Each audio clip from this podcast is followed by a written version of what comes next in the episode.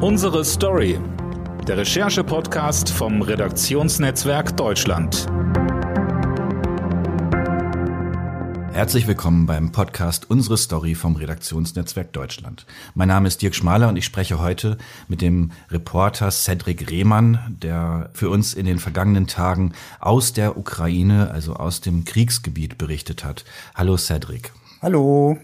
Cedric, du warst in den vergangenen Tagen in Lviv unterwegs, in der Westukraine. In Lviv sind die Kampfhandlungen noch nicht so stark, allerdings vor allen Dingen die Flüchtlingsströme stark aus äh, Zentralukraine und aus dem Osten des Landes, ähm, wo, wo die russischen Truppen schon massiv ähm, präsent sind und die Kämpfe äh, immer dramatischer zu werden scheinen. Ähm, erzähl uns doch bitte mal kurz, was sind deine Eindrücke aus, aus mhm. der Ukraine? Ähm, ja, also das würde ich ein bisschen differenzieren. Also man, der Krieg ist schon, ist schon da. Wir hatten auch jeden Tag Fliegeralarm. Ähm, wir wissen nicht genau, äh, und ich glaube auch die Ukrainer wissen es nicht genau, äh, äh, was da der, der Anlass ist. Es kann sein, dass eine Rakete über die Stadt geflogen ist oder dass äh, sich Flugzeuge, äh, feindliche Flugzeuge genähert haben. Also der Krieg ist schon deutlich da. Er ist auch äh, zu spüren äh, durch die Unruhe und die, die ähm, Stimmung in der Stadt. Ähm, es sind Bürgerwehren und, unterwegs, die, mm, das habe ich zumindest ähm, von Ukrainern gehört, auch äh, einmal nachts geschossen haben. Ich kenne den Anlass dieser Schießerei nicht. Ich habe sie nicht mitbekommen. Ich habe tief und fest geschlafen. Ähm, und vor allem äh, merkt man das natürlich durch die ganz angespannte äh, Lage aufgrund äh, der, ja, der Flüchtlinge, die jetzt in diese Stadt strömen und ähm, das Leben schon ähm, ja ziemlich ziemlich äh, ähm, prägen in, in dieser Stadt. Kannst du das denn sagen? Hast du das mitbekommen? Wie viel Leben, also Alltag ist denn eigentlich noch möglich ähm, in Lviv? Also ich kann meinen Alltag ein bisschen schildern. Ähm, man tut ja auch ganz alltägliche Dinge wie Essen. Ähm, ich bin jeden Tag äh, in, auf der Suche gewesen nach einem Restaurant, das noch geöffnet hatte. Die meisten sind geschlossen. Und du bist dann in einem Restaurant, kriegst eine Speisekarte, auf der viel steht aber im Endeffekt kannst du nur ein Gericht bestellen, weil die Zutaten fehlen. Äh, es ist leider so, dass die Lieferketten in der Ukraine äh, komplett zusammengebrochen sind. Viele Straßen sind zerstört, äh, noch mehr Straßen sind durch gigantische Staus verstopft, auf denen sich jetzt Menschen bewegen, die die vor den Kämpfen flüchten wollen. Da kommt kein Laster mehr durch. Äh, die Grenzen sind auch äh, verstopft durch die ähm, äh, Geflüchteten, durch die Anzahl von Menschen, die dort steht und hofft, in Sicherheit zu gelangen. Da kommt auch schwer was rein ins Land. Und ähm, das kriegt man einfach, einfach mit, dass der Mangel schon da ist. Wir haben dann auch Gespräche geführt ähm, die, die Menschen in Lviv machen sich große Sorgen, äh, dass, äh, dass sie da eine äh, Krise äh, ähm, ihnen bevorsteht in puncto Nahrungsmittelversorgung, einfach auch deshalb, weil die Stadt ähm, ja mit Menschen vollläuft und auf der anderen Seite kommen keine Güter mehr in die Stadt aufgrund der, der unterbrochenen Lieferketten. Ja, die Versorgungslage scheint sehr schlecht zu sein nach äh, diesem Angriff der russischen Armee. Du hast mit äh, vielen Leuten sprechen können in den letzten Tagen. Wie ist dein Eindruck? Haben die Menschen in der Ukraine schon realisiert, was tatsächlich gerade passiert? Also mein erster äh, Eindruck war ähm, schon der, dass die Menschen äh, unter einem Schock stehen. Äh, man sieht es einfach an den Gesichtern, diese, diese um gläubigen äh, Gesichter, die nicht fassen können, was um sie herum passiert. Dieses Gefühl ist, ist eindeutig gegeben. Ich habe so ein bisschen dann doch den Eindruck gehabt, mit jedem Tag mehr finden die Menschen sich in diese Situation ein. Äh, da wird Schock dann irgendwie auch ähm, verarbeitet durch, durch Aktivität, äh, sei es jetzt, dass man die, die territorialen äh, Verteidigungskräfte unterstützt, sei es, dass man Hilfspakete schnürt für die Menschen, die sich aufmachen zur Grenze und da Stunden, wenn nicht tagelang äh, unterwegs sind. Ähm, also da ist äh, eine gewisse äh, Entwicklung zu spüren, aber ganz klar, ähm, es ist es, es, es hat vor allem, äh, als ich als ich äh, in das Land äh, gelangt bin, äh, konnte man den Schock in den Gesichtern förmlich lesen. Hm. Wie ist denn das? Ich glaube, viele, viele Menschen haben keine Vorstellung davon, wie man als Reporter überhaupt in ein Kriegsgebiet reist und auch wieder ausreist und äh, was das alles bedeutet. Du bist mit einem deutschen Helfer mitgereist, um ins Land zu kommen.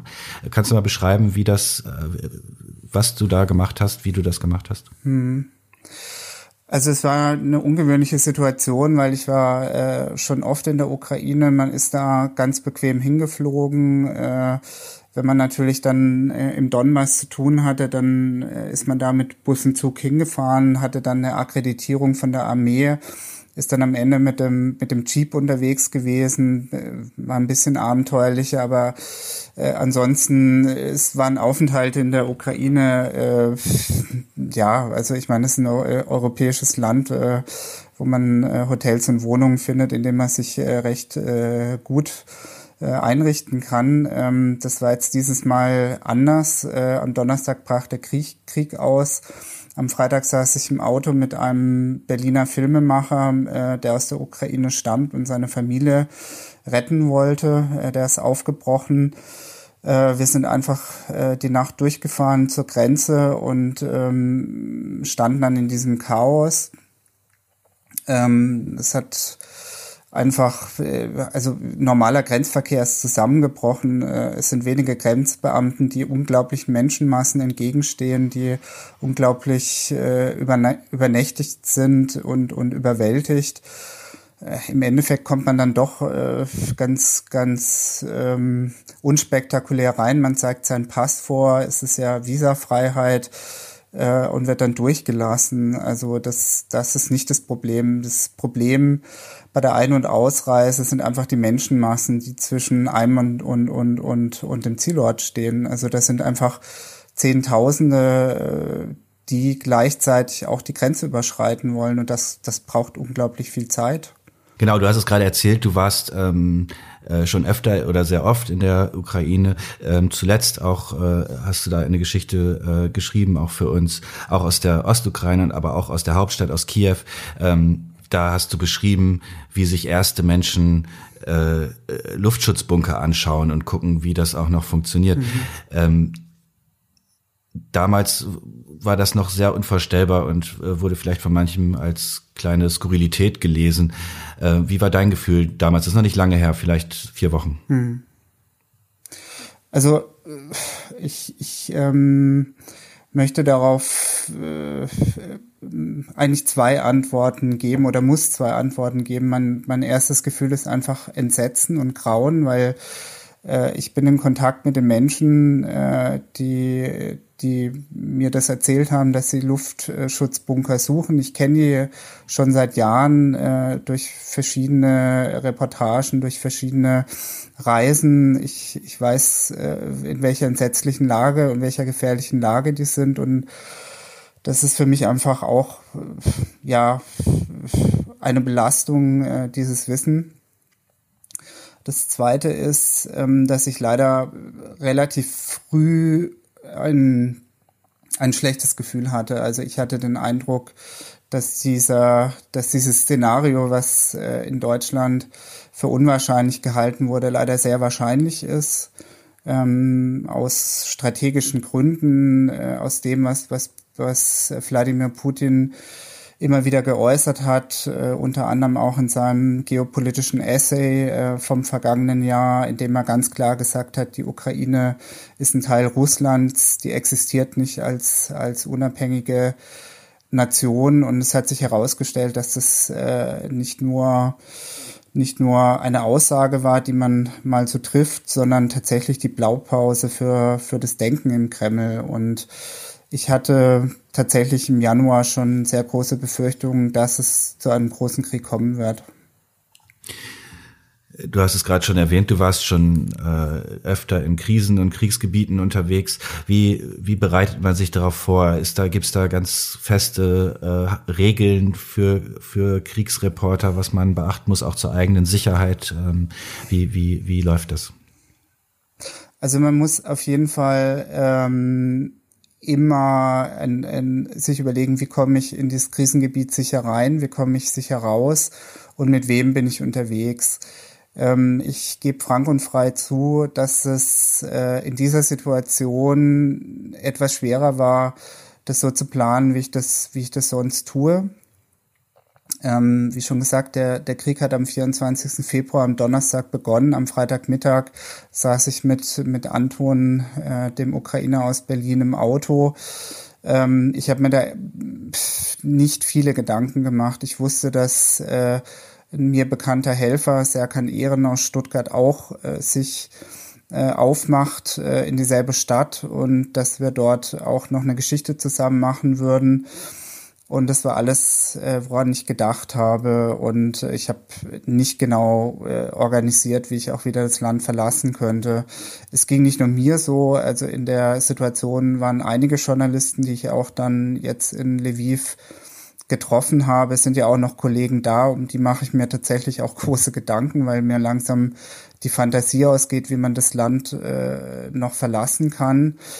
Und ähm, ja, ich bin ja auch dann in die Situation geraten, ähm, die Kollegen und auch die Helfer, mit denen ich rausgehen wollte, die sind wollten länger bleiben. Meine Regel ist immer in einem Krisengebiet so kurz wie, wie nötig zu bleiben. Das heißt, wenn die Arbeit getan ist, die Zelte abzubrechen.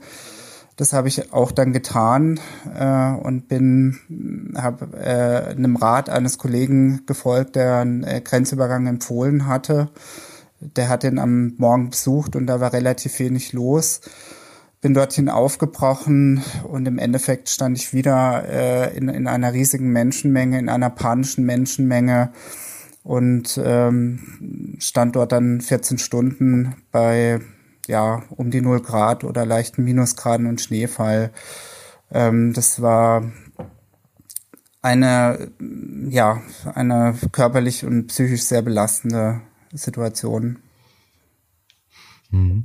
Was macht man, ähm, wenn man wieder zu Hause ist? Ist, ist das, die, die Bilder bleiben im Kopf? Ähm, braucht man dann eine Auszeit oder hilft es sogar einfach weiterzuarbeiten? Will man davon erstmal nichts mehr hören oder gerade? Wie ist das?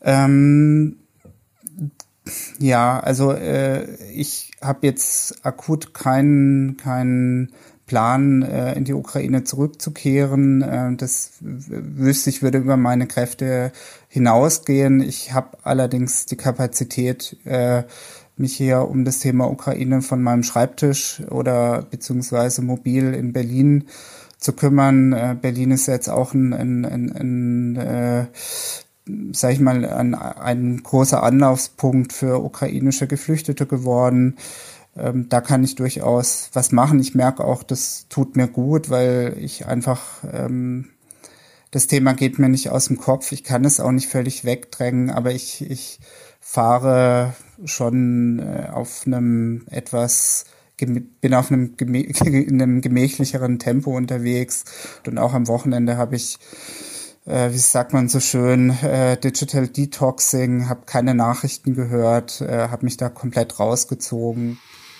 Wie, wie ähm, schätzt du denn die Lage ein für die Ukraine? Ähm, wir hören viel von äh, Widerstand und Gegenwehr. Gleichzeitig hören wir auch immer mehr von Bombardierungen und ähm, Stichworte wie äh, Mossul oder Grosny fallen, wo, äh, wo man an zerbombte Städte denkt. Ich glaube, in Mossul warst du auch mal ähm, mhm. im äh, also äh, was, was meinst du, wie geht das da aus oder was geht dir da durch den Kopf? Ich habe ähm, große Sorgen vor dem, was der ukrainischen Zivilbevölkerung bevorstehen könnte. Es ist tatsächlich so, dass ähm, die russische Armee schlechter vorankommt, als auch viele westliche Experten erwartet haben. Es ist kein Durchmarsch. Die Ukrainer leisten erbitterten Widerstand und äh, ich schließe da die Zivilbevölkerung mit ein, die äh, bereit ist, ihre, ihre Heimat zu verteidigen. Das äh, kostet die Russen unglaublich viel Ressourcen und auch Menschenleben.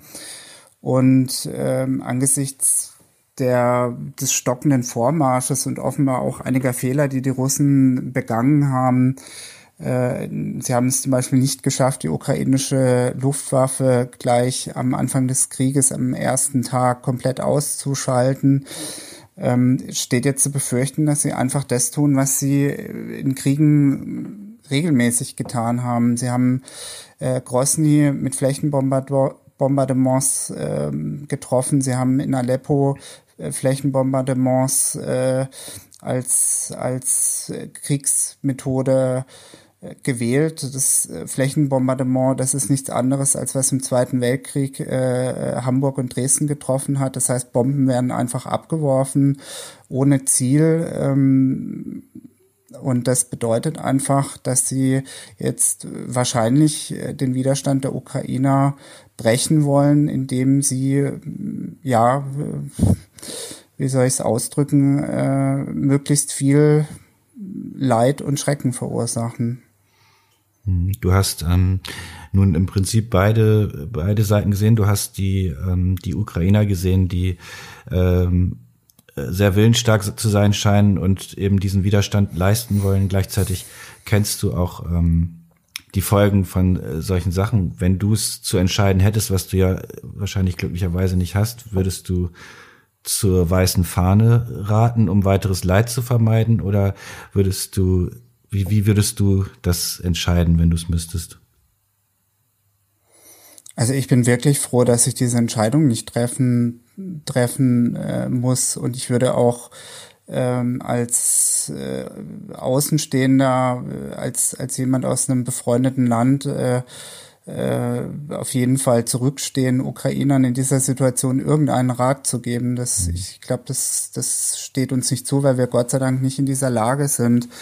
Allerdings äh, müssen wir uns das ja selber überlegen, was würden wir machen. Äh, ich, ich meine, wir wissen ja nicht, wie die, wie die Entwicklung weitergeht. Äh, das ist eine grundsätzliche Frage. Ähm, rettet man Menschenleben um jeden Preis äh, und ist dann auch bereit, sich möglicherweise jahrzehntelang oder, oder noch länger äh, jegliche Freiheit aufzugeben, die eigene Nation aufzugeben oder leistet man bis zur letzten Patrone Widerstand? Ich glaube, äh, für beides gibt es, gibt, mag es Argumente geben, aber ich, ich meine, die Menschen sind ja auch, wenn sie jetzt aufgeben, in Gefahr. Es gibt, äh, es, es gibt immer, es gibt äh, valide Berichte über Exekutionslisten. Menschen sind in Gefahr, die die äh, sich gegen Korruption eingesetzt haben, die sich für äh, die Rechte von Schwulen und Lesben eingesetzt haben, die sich für, für demokratische Reformen eingesetzt haben, Journalisten,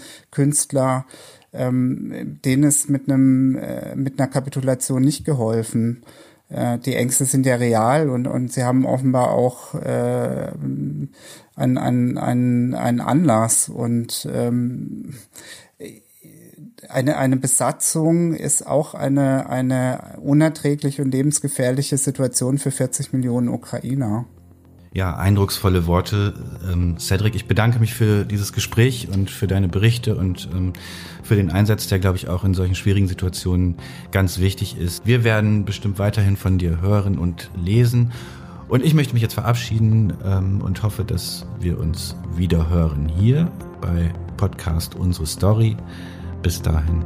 Tschüss. Vielen Dank.